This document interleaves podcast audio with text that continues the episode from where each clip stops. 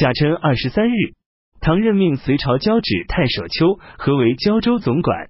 邱和派司马高士廉奉表请求入朝，皇帝下诏准许他的请求，并派邱和的儿子邱师立前往迎接。秦王李世民与刘黑闼相持六十多天，刘黑闼暗中率军袭击李氏的营地，李世民带兵突然袭击刘黑闼的背后，以救援李氏，结果被刘黑闼包围。尉迟敬德率领壮士冲入包围圈，李世民与略阳公李道宗趁势脱险。李道宗是皇帝的侄子，李世民推测刘黑闼的粮食已经吃光，必定前来决战。于是命人在水上游筑坝截断河水，对看守堤坝的官吏说：“等我和敌人交战时，就掘开堤坝。”丁未二十六日，刘黑闼率领两万步兵骑兵向南渡过水，逼近唐军营寨列阵。李世民亲自统帅精锐骑兵攻打刘黑闼的骑兵，打败了刘军，乘胜用马踩踏刘的步兵。刘黑闼带领部队殊死战斗。从中午到黄昏，几度交锋，刘黑闼的兵力无法再坚持下去。王小胡对刘黑闼说：“我们的智能体力都已耗尽，应该快点逃走。”王小胡便和刘黑闼先逃跑，其余的将士不知道头领已经逃走，还在继续格斗。唐看守堤坝的官吏掘开堤坝，水一下子涌到战场，水深一丈多。刘黑闼的军队大败，一万多人被杀，几千人被淹死。刘黑闼与范愿等二百人骑马逃入突厥，唐平定了整个山东地区。高开道侵犯益州，杀死唐益州刺史慕容孝谦。夏季四月己未初八，隋朝鸿胪卿宁长真以宁越、玉林地区向李靖请求投降，这才打通了通往胶州与爱州的道路。唐任命宁长真为钦州总管，唐任命夔州总管赵郡王李孝恭为荆州总管。徐元朗听说刘黑闼失败，大为恐慌，不知所措。河间人刘复礼劝徐元朗道：“有位名叫刘世彻的人，是很难得的人才，在东夏有很高的名望，并且相貌非凡，真有帝王的气度。将军，您如果自立为王。”恐怕最终会一事无成。如果迎来刘世彻，并拥戴他为主，就可以轻易的取得天下。徐元朗同意了他的意见，命刘复礼到逊夷迎接刘世彻。有人对徐元朗说：“将军被人骗了，想迎立刘世彻。世彻如果得志，哪里有将军您的保全之地呢？我不用援引前代之事，您就没看到翟让与李密的例子吗？”徐元朗也认为很对。刘世彻到来时，已有几千人马停在城外，等待徐元朗出城迎接。徐元朗不出城，命人召刘世彻进城。刘世彻知道事情发生了变化，想逃走，又怕逃不脱，于是进城夜见徐元朗。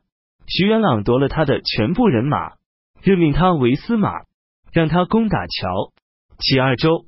东部的人久闻他的大名，刘世彻所到之处纷纷投降，徐元朗便杀了刘世彻。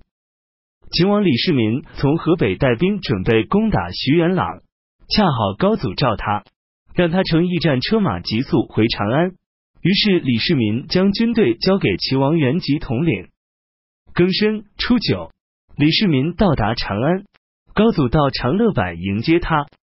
李世民详细陈述了攻打徐元朗的形势，高祖又派他赴黎阳，会同大军火速赶到济阴。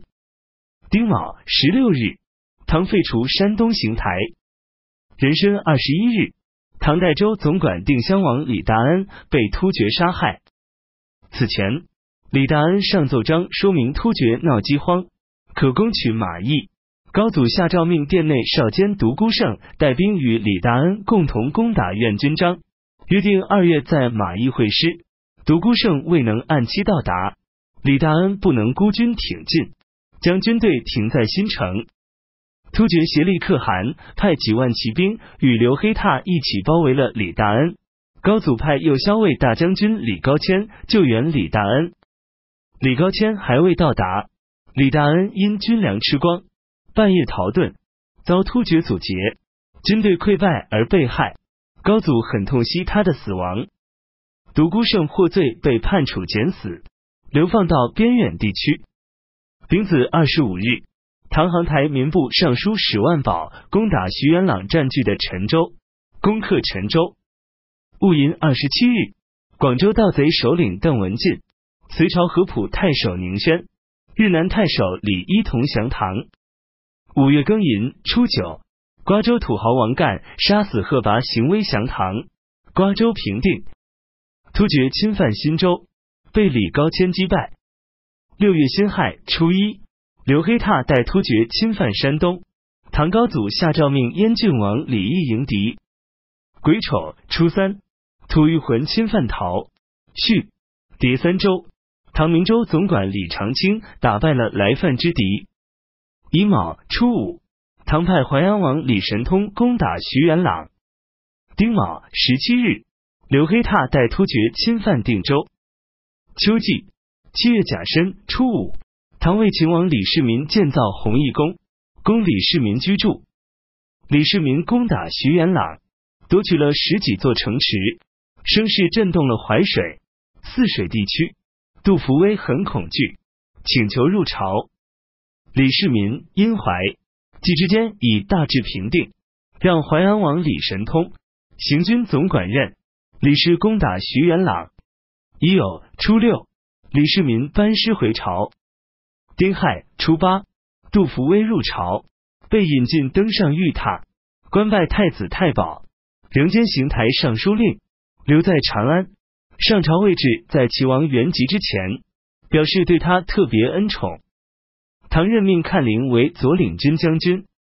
李子通对岳伯通说：“杜伏威已来长安，江东尚未安定，我们回去收拾旧部，可以立大功。”于是，一起逃跑到蓝田关，被官吏抓获，均被处死。